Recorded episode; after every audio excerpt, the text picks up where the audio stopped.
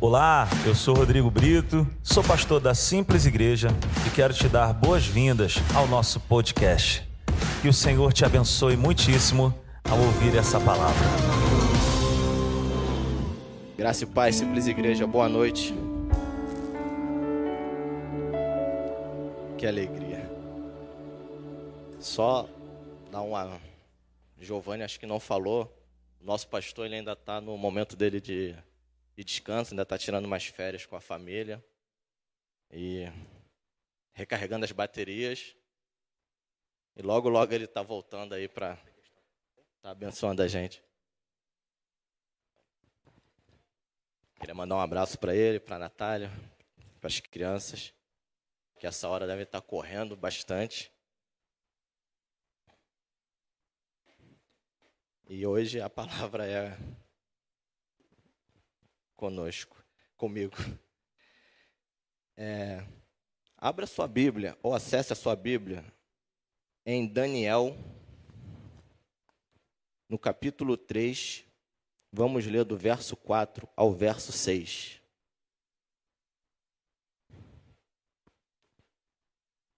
Quem achou, dá um grito. Eu amo a Bíblia.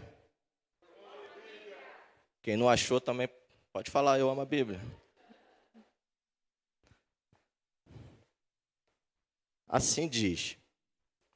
Então o arauto proclamou em alta voz: Esta é a ordem que lhes é dada, ó homens de todas as nações, povos e línguas. Quando ouvirem o som da trombeta, do pífaro, da cítara, da harpa, da, do saltero, da flauta dupla e de toda a espécie de música, prostrem-se em terra e adorem a imagem de ouro que o rei Nabucodonosor ergueu.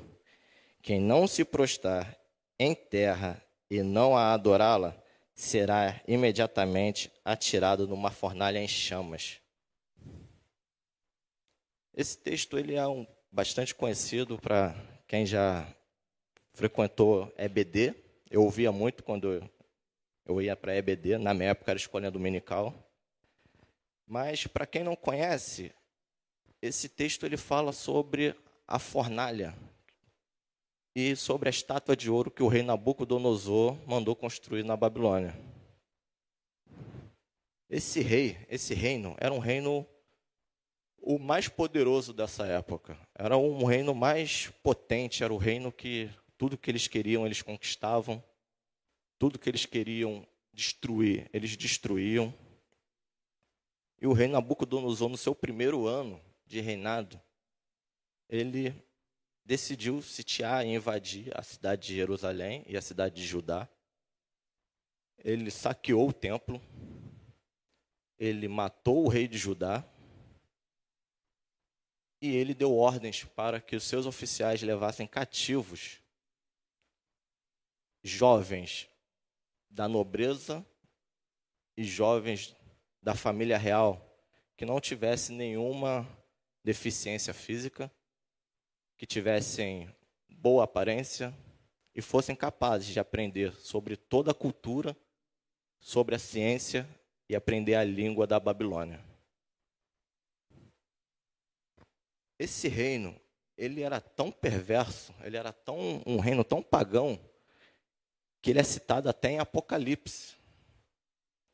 Quando em Apocalipse fala do último reino dessa era, desse mundo, lá diz a grande Babilônia.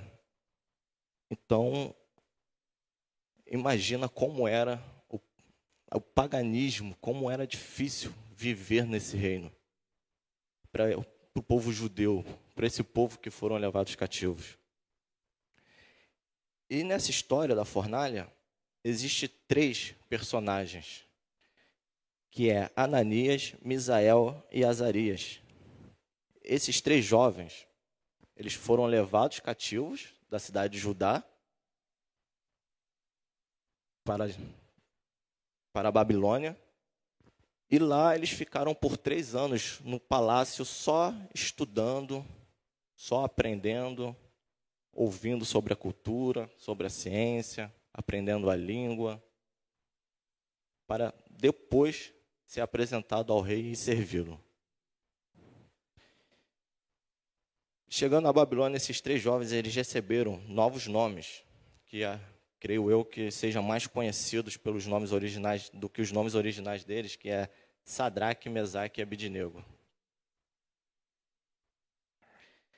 Esses três jovens, aqui não, na, na Bíblia não relata a idade deles, mas falam que ele era jovens, bem jovens. Então, a gente sabe como é jovem, né? Que todos nós ainda somos jovens.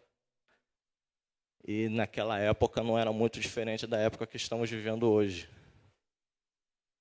E eu imagino como é que deve ter sido para esses jovens viver ainda adorando Cristo, ainda vivendo Cristo dentro deles, no meio de um povo tão, tão pagão.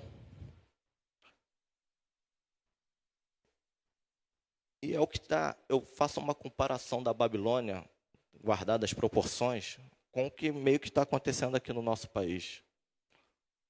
A nossa nação, ela é uma nação cristã.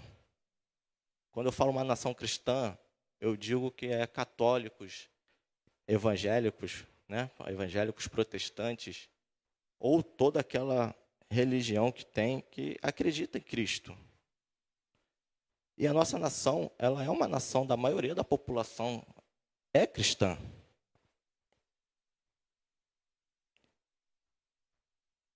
E o tema dessa mensagem, eu queria dizer para vocês que é brasas vivas do reino de Deus. A pergunta que a gente se faz é: o, Brasil é uma nação cristã. O Brasil, no último censo realizado em 2010, foi informado que 22,2% da população brasileira era evangélica. 22,2% era evangélica. E os outros se dividiam entre católicos e outras religiões. Cerca de 42,3 milhões de pessoas. É muita gente. Em 2020, não tivemos o censo devido à pandemia, mas foi feita uma pesquisa do Datafolha, que, constatou que 31% da nossa população já se tornou evangélica. E já somos 65,4 milhões de pessoas.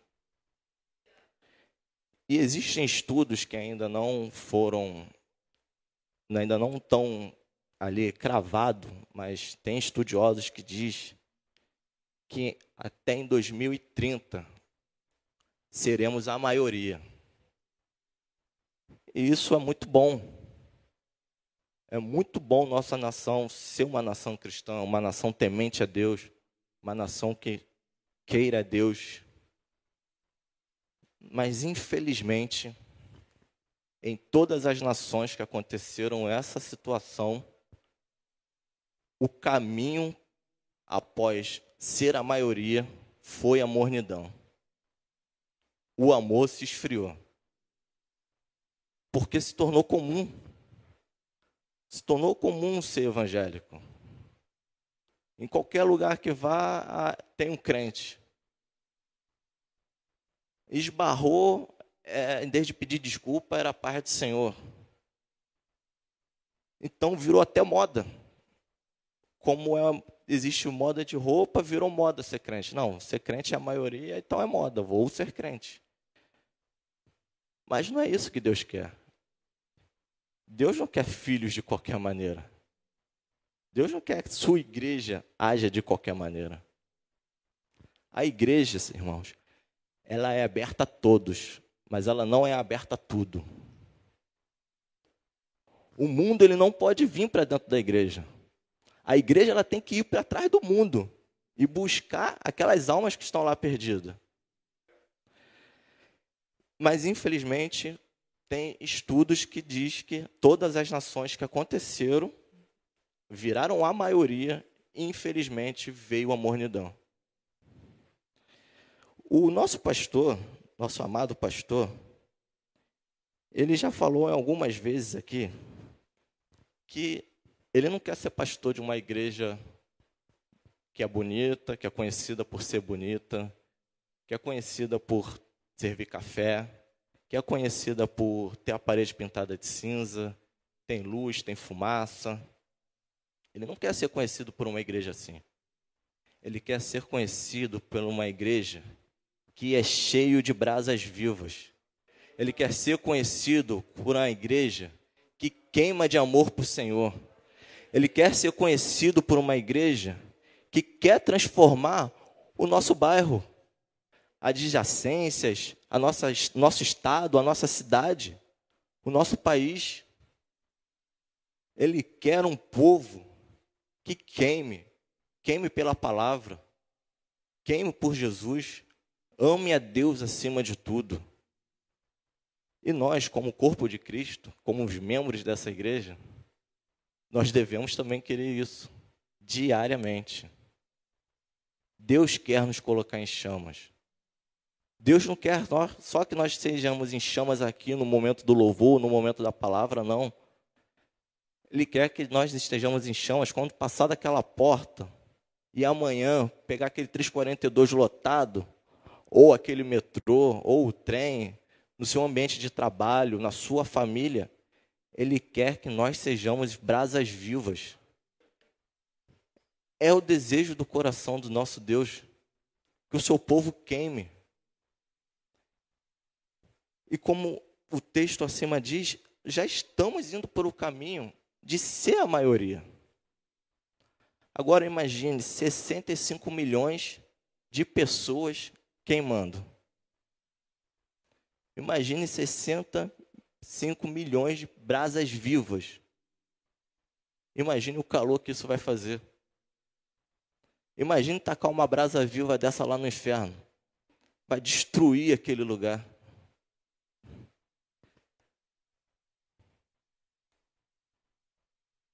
Temos que pedir isso.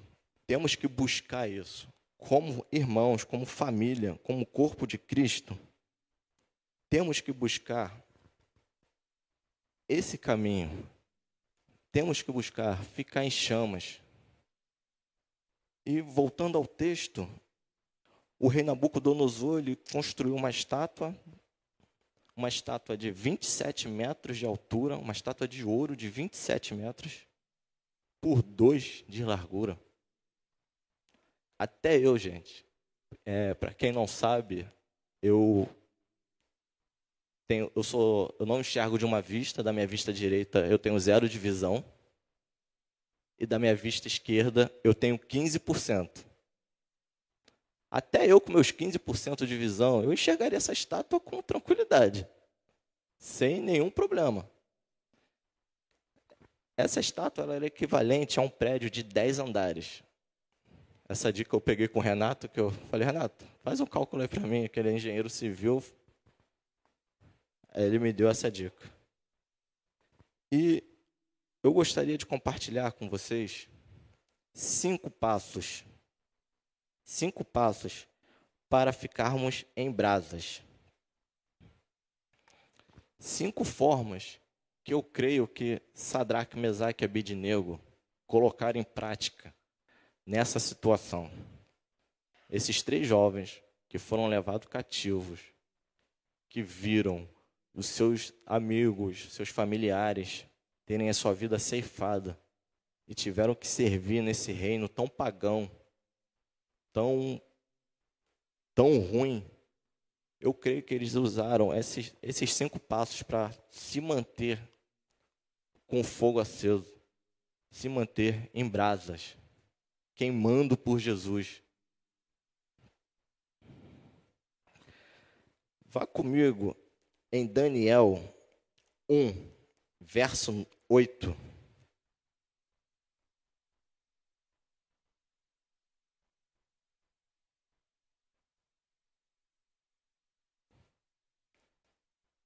Só um minutinho que minha Bíblia fechou aqui. Né?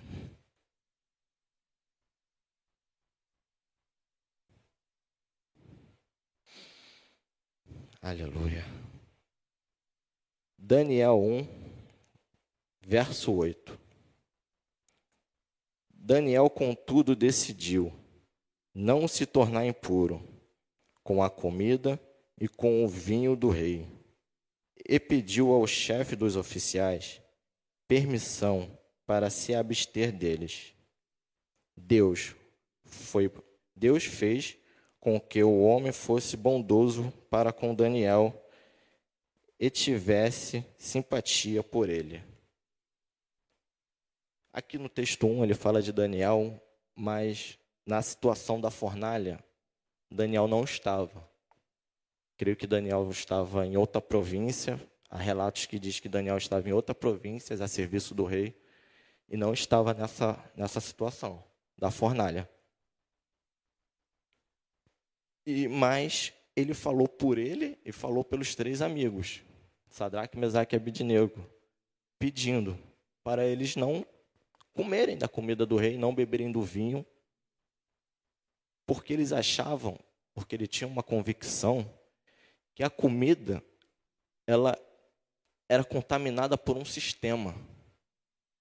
Ela era uma comida que ela era oferecida a outros deuses. Então ele pediu e Deus foi bondoso com ele, que tocou no coração desse oficial para ser para entender o pedido de Daniel.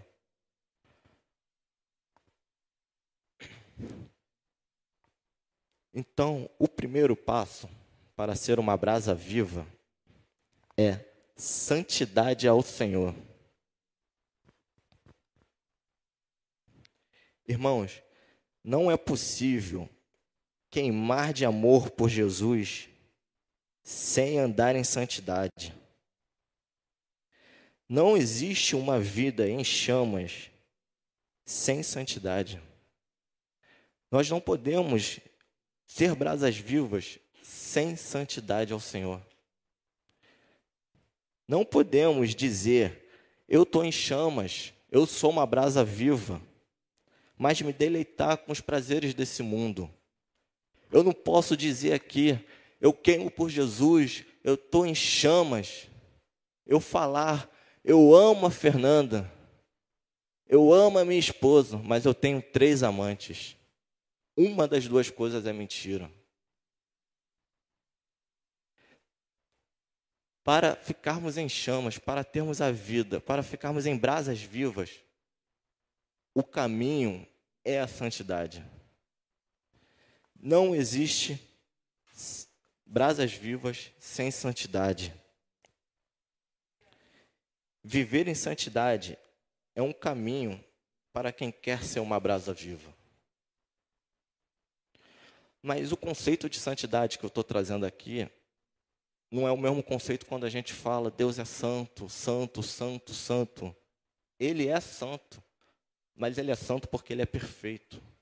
Ele é santo porque ele não muda. Ele é santo porque tudo aquilo que ele escreveu na sua palavra vai se cumprir.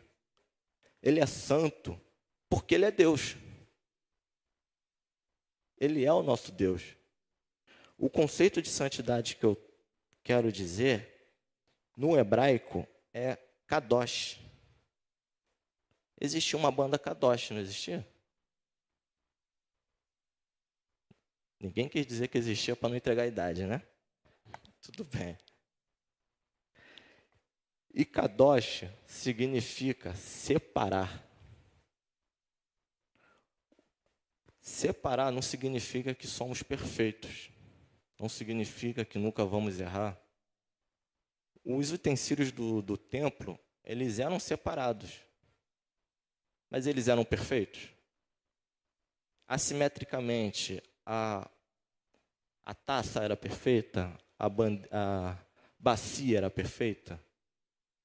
Não era porque naquela época não tinham ferramentas específicas que pudessem trazer tanta perfeição quanto hoje mas eles eram objetos separados para uso exclusivo do Senhor. Não usavam esses objetos para as outras coisas.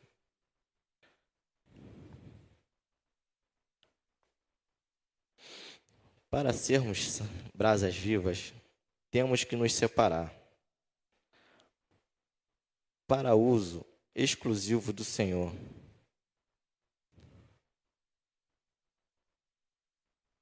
Não significa, como eu disse, que não vamos errar. Não significa que não vamos tropeçar. Mas separar significa que nós vamos separar o nosso coração, vamos liberar perdão e vamos acordar todo dia dizendo: Senhor, eis-me aqui. Eu sou totalmente teu.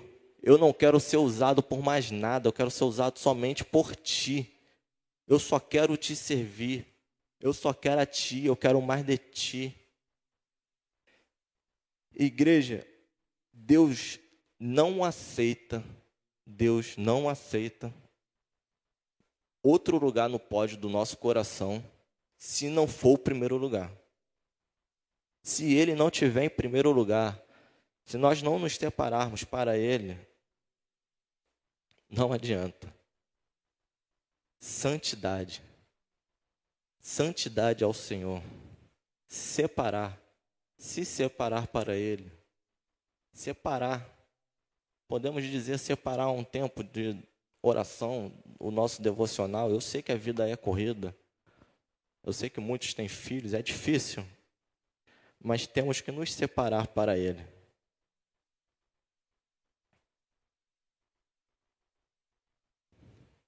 E santidade é se separar. Santidade é estar disponível para nosso Deus. Mas o inimigo ele é sujo. Em Daniel 1:10,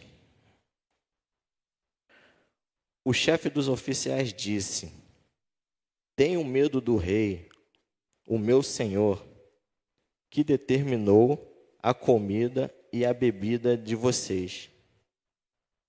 E se ele os esse, perdão, e se eles os achar menos saudáveis que os outros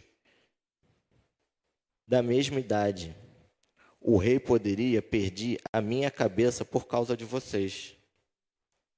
Essa é uma mentira de Satanás. Ele quer dizer o inimigo ele quer dizer, ele quer botar na nossa mente que se você, se eu e você andarmos em santidade, você será um fraco, você será um bobo, você será um fracassado, você será uma pessoa que não sabe se divertir, que não sabe curtir, que não aproveita os prazeres desse mundo. Se você andar em santidade, você não viverá o melhor dessa terra, o melhor desse mundo. E antes de eu ser, antes de eu conhecer a Cristo, ter um encontro com Cristo, eu achava isso. A minha mãe ela é cristã desde quando eu nasci, desde antes de eu nascer. Eu cresci indo para a igreja, eu cresci indo para a EBD, ouvindo esses textos. Mas eu me desviei ao longo do, dos anos, ao longo da vida. E eu sempre achava, ah, esse crente é muito chato, crente não joga bola, crente não vai no cinema, crente não vê filme, crente só quer saber de igreja. Crente só quer saber de orar e, e crente deve ser muito chato. Eu achava isso. Quando eu tive um encontro com Jesus, eu posso garantir que os melhores prazeres que eu tive na minha vida foi com Cristo. As melhores coisas que aconteceu na minha vida foram na presença de Deus. O inimigo ele quer dizer que se andarmos em santidade, não nos divertimos, não curtimos, não fazemos nada.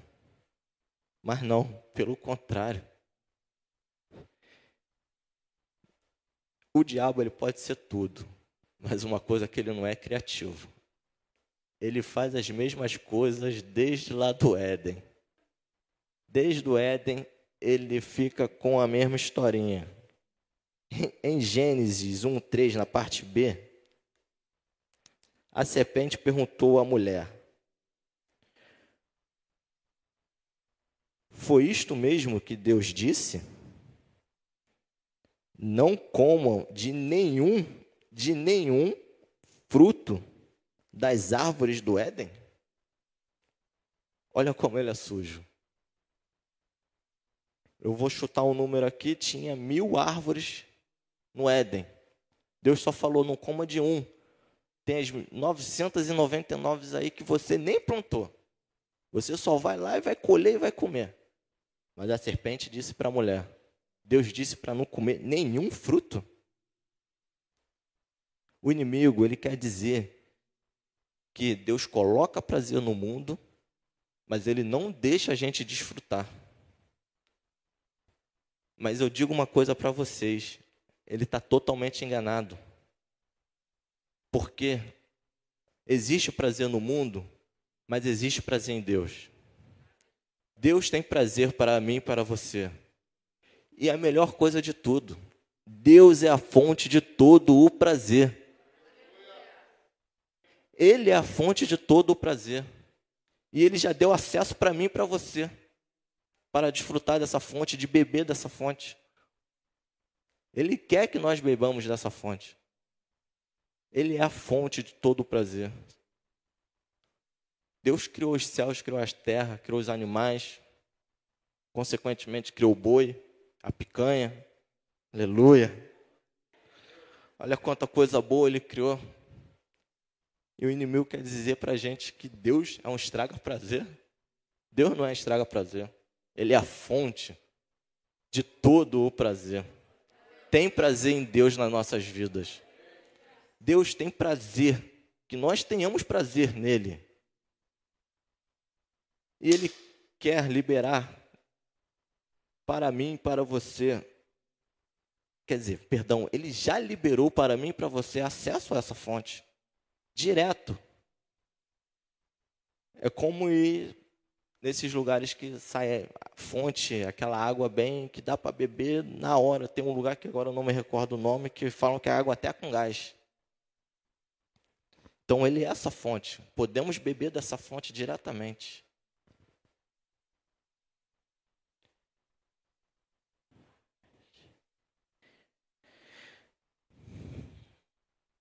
Santidade é separação. Mas Santidade não é alienação. Santidade não é viver nesse mundo achando que não é desse mundo. Não somos. Não somos desse mundo. Nós somos do, do céu. Mas por enquanto estamos aqui. Então, santidade não é alienação. Deus quer que saia daqui médicos, juízes, profissionais de educação. Deus quer que nós sejamos brasas vivas em todos os lugares. Então, meu irmão, vai estudar. Santidade não é alienação.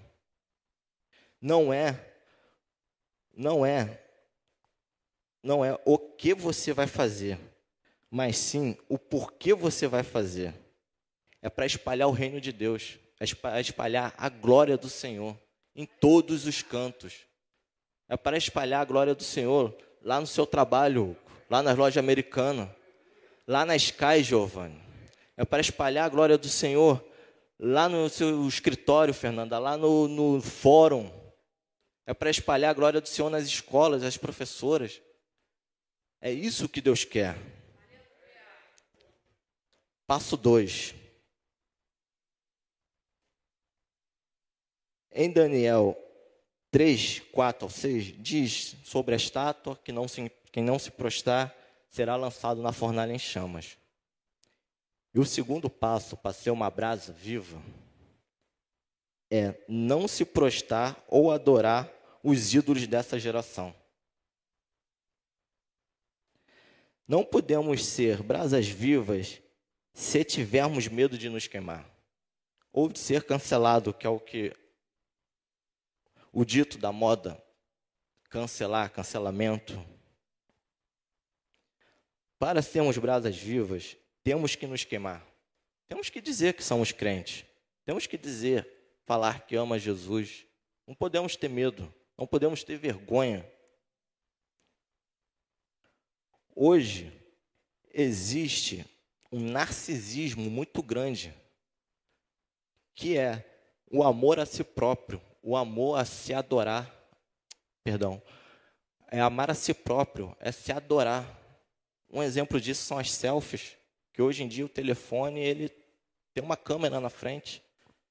E há algum tempo atrás tinha aquelas máquinas Kodak que você não conseguia bater selfie.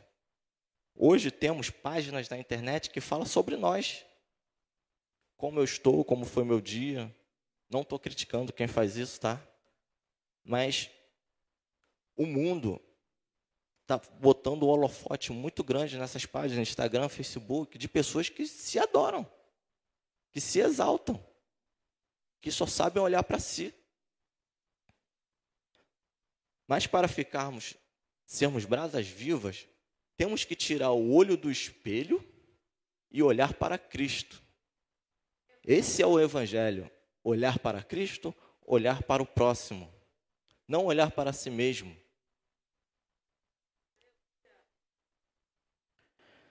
Em Lucas, nos diz que, Lucas 9, 23, diz que Jesus dizia: Se alguém quiser acompanhar-me, siga-me.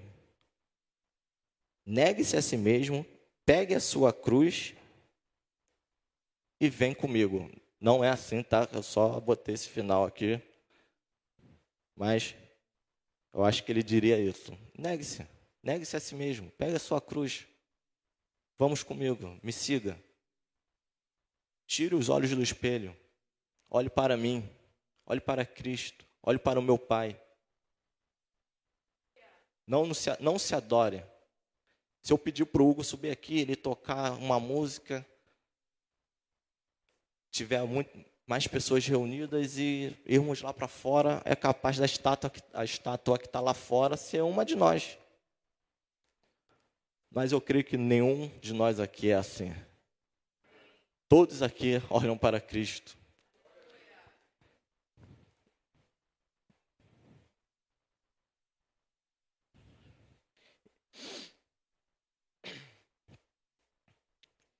Querer ser brasas vivas é tirar os olhos do espelho e olhar para Cristo, como eu disse. Eternamente, que não é pensar, que não é pensar de Cristo, que não é que vão pensar de Cristo, de mim. Não é, não podemos, podemos pensar que ah, o que vão pensar de mim se eu declarar que eu sou crente. Não, é o que vão pensar de Cristo com as minhas atitudes, com o que eu posto, com o que eu falo, como eu ando.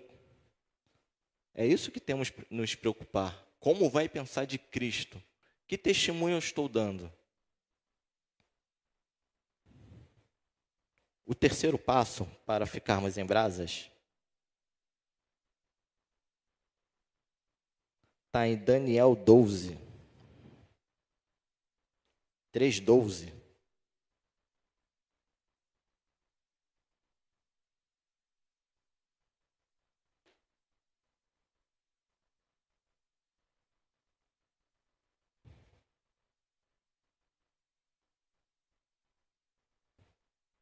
Que diz assim: Mas alguns judeus, mas alguns, eles não se prostraram e tinha lá uns fofoqueiros lá que entregaram Sadraque, Mesaque e Abidineu. E diz: Rei, hey, mas alguns judeus que tu botaste para administrar a província da Babilônia, Sadraque, Mesaque e Abidnego, que não dão ouvidos ao rei, não prestam culto a teus deuses e nem adoram a imagem de ouro que o rei mandou erguer. Furioso, Nabucodonosor mandou chamar Sadraque, Mesaque e Abidnego. E assim que eles foram conduzidos à presença do rei, Nabucodonosor lhes disse: É verdade, Sadraque, Mesaque e Abidnego, que vocês não prestam culto aos meus deuses e não adoram a imagem de ouro que eu mandei construir? Sadraque, Mesaque e Abednego responderam. O terceiro passo, o terceiro para andar, para ficarmos em brasas vivas, é comunhão verdadeira. Não podemos, não temos como andar em ser brasas vivas sem uma comunhão verdadeira. Não conseguimos ser brasas vivas sem a comunhão com o nosso próximo, na igreja, sem uma comunhão com o Senhor, sem um relacionamento diário com Deus. Não tem como. A comunhão verdadeira. Os três aqui não foi Sadraque ou Mesaque ou Abednego que disse: Ó oh, rei, que queria responder o rei. Não, os três, em um coro só, eles responderam. Em um coro só. Comunhão verdadeira. É quando o nosso irmão está vendo ali que a brasa dele está apagando. É a gente colar, dar um abraço. A brasa dele vai se acender novamente. Porque os jovens não se queimaram quando eles foram jogados na fornalha? Porque quando a gente joga brasa viva no fogo, ela não queima, ela aquece ainda mais. E aqueles jovens, eles queimavam mais do que aquela fornalha. Então, um dos passos para sermos brasas vivas é comunhão. Comunhão com Cristo, comunhão com nossos irmãos, comunhão na nossa igreja. Atos 2 diz que no dia de Pentecostes estavam todos reunidos em oração. Todos reunidos em oração no dia de Pentecostes. E Deus tem um avivamento para a nossa nação. Deus tem um avivamento para a nossa igreja. Todos em comunhão, em oração. Todos juntos. Ferro afiando ferro. Brasa aquecendo brasa. Quarto passo para ficarmos em, para queimarmos de brasa está em Daniel 3:15. Foi onde falaram que Daniel, que é, Sadraque, Mesaque e Abednego não prostraram culto ao não prostraram diante da fornalha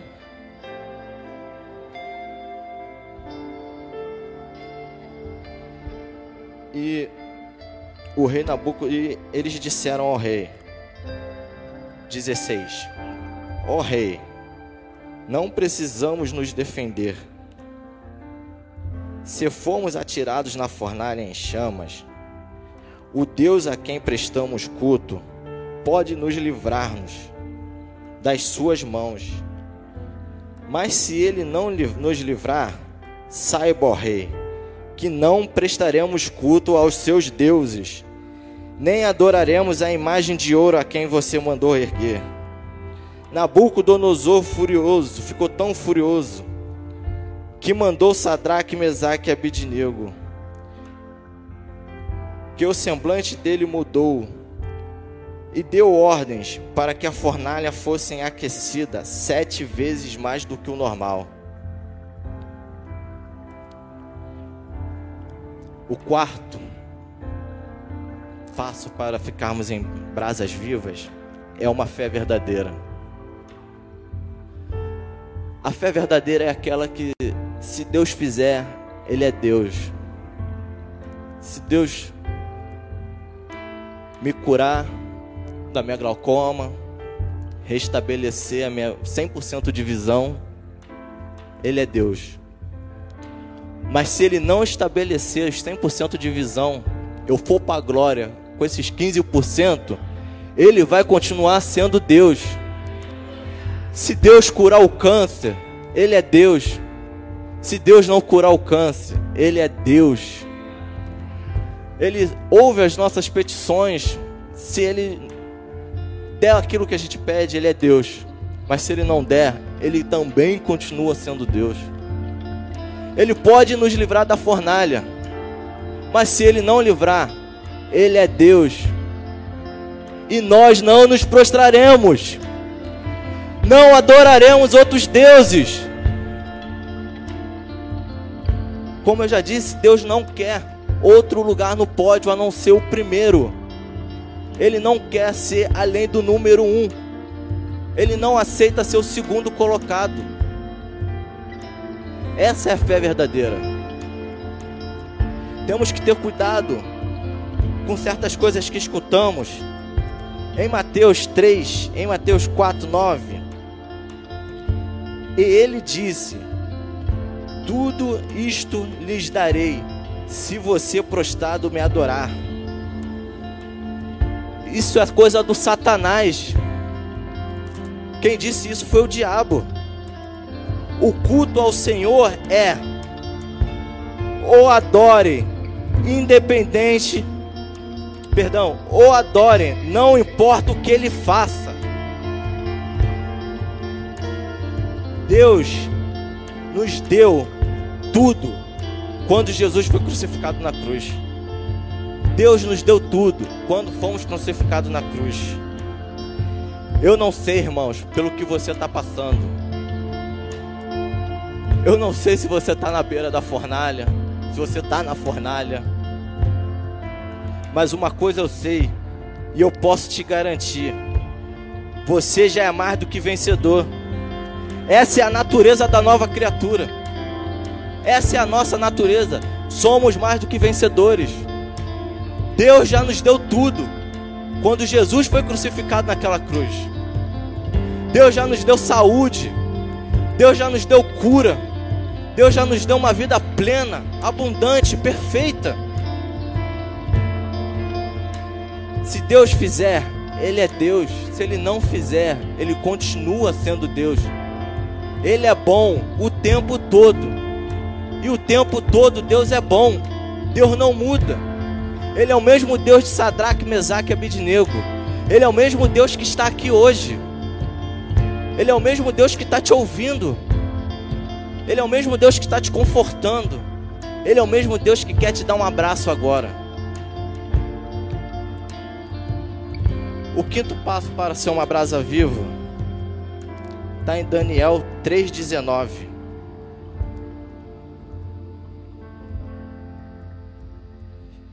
Nabuco, Nabucodonosor ficou tão furioso com Sadraque, Mesaque e Abidnego que o seu semblante mudou.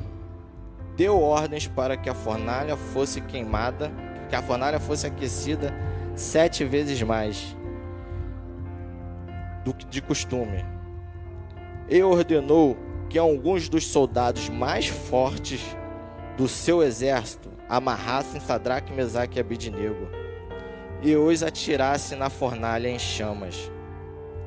E os três homens vestidos com seus mantos, calções, turbantes e outras roupas foram amarrados e atirados na fornalha, extraordinariamente em chamas.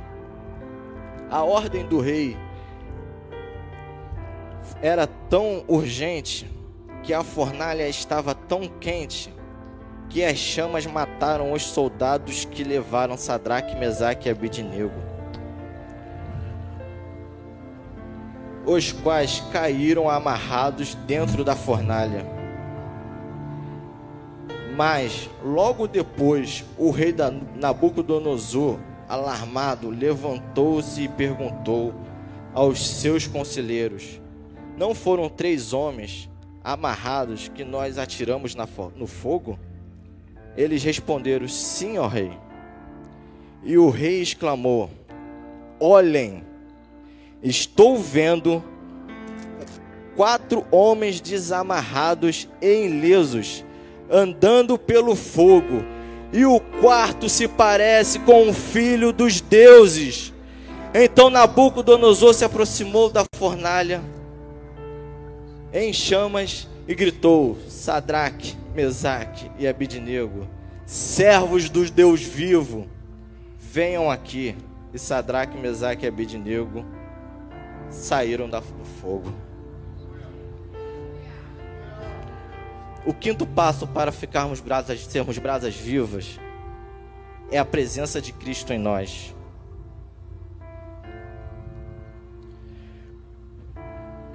Como eu disse, Por que esses três jovens eles não se queimaram, eles não morreram, nem um fio de cabelo deles não a chamuscada? É porque eles queimavam mais do que aquela fornalha. É porque quando se joga a brasa viva no fogo, ela não pega fogo, ela aquece ainda mais. Ter um relacionamento diário com Deus é o que nos leva a ficar em chamas, ser uma brasa viva. Ele queima mais do que aquela fornalha. Eu não sei se algum de vocês já pararam assim para ler algum versículo da Bíblia e falaram: Poxa, quando eu chegar lá no céu, eu quero falar com com esse cara, quero falar com o Paulo, quero falar com o João. É, eu confesso para vocês que eu fico com um pouco de inveja dos apóstolos, porque a gente olha assim, poxa, Pedro, você tocou nele. João, você deitou no colo dele. Dá até vontade de chegar e falar depois que conversar com Jesus, se encontrar com, bater um papo com eles e dizer como é que foi andar com Jesus. Mas não se espantem, eles vão nos parar e eles vão perguntar: Eu andei com ele, mas eu queria saber como é que é andar com ele dentro de você. A Bíblia diz que nós que faríamos milagres maiores do que Jesus fez. Porque ele está dentro de nós. Um relacionamento com Deus, um relacionamento diário nos torna brasas vivas brasas vivas que nós queimamos, queimamos, queimamos, queimamos e cada vez queimamos mais. Aleluia. Queridos, aquele que não está, aquele que já está em Cristo, já queimam ardentemente então glorifiquem, exalte, busquem o nome do Senhor. Ele quer se relacionar, se relacionar com você. Ele quer te transformar. Ele quer te deixar em brasas vivas. Fique de, fique de pé no seu lugar. Feche os seus olhos. O mesmo Deus que caminhava naquela fornalha, Ele está caminhando aqui no meio de nós. Peça a Ele, peça a Ele, Senhor, eu quero queimar de amor por Ti. Como o Hugo cantou aqui, eu quero me apaixonar outra vez. Eu quero queimar de amor por Ti, Senhor. Eu quero ficar em chamas. Eu quero ser uma brasa viva peça a Ele, exalte o nome dEle. Ele quer isso para nós, Ele quer isso para mim, Ele quer isso para você. Ele está aqui, irmãos. Ele está aqui. Ele está aquecendo corações. Ele está aquecendo corações que achavam que não poderiam mais ser aquecidos. Ele está esquentando corações que não queriam mais, que achavam que não queriam, conseguiriam mais se aquecer. Ele é o homem que ele é o homem que andou na fornalha. Ele é o Deus de ontem, ele é o Deus de hoje, ele é o Deus de amanhã e sempre será. Obrigado, Senhor. Obrigado a Deus por esta palavra.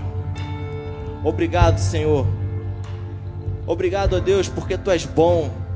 Senhor, e te pedimos que os corações, ó Deus, que estejam enfraquecidos, que não estejam, Deus, queimando, mas querem queimar por ti. Que nesta noite, quando passar daquela porta, passe como brasas vivas. E que a partir de hoje, que a partir de hoje, essa igreja, os nossos irmãos, sejam extremamente aquecidos extremamente aquecidos com o teu fogo, com a tua unção.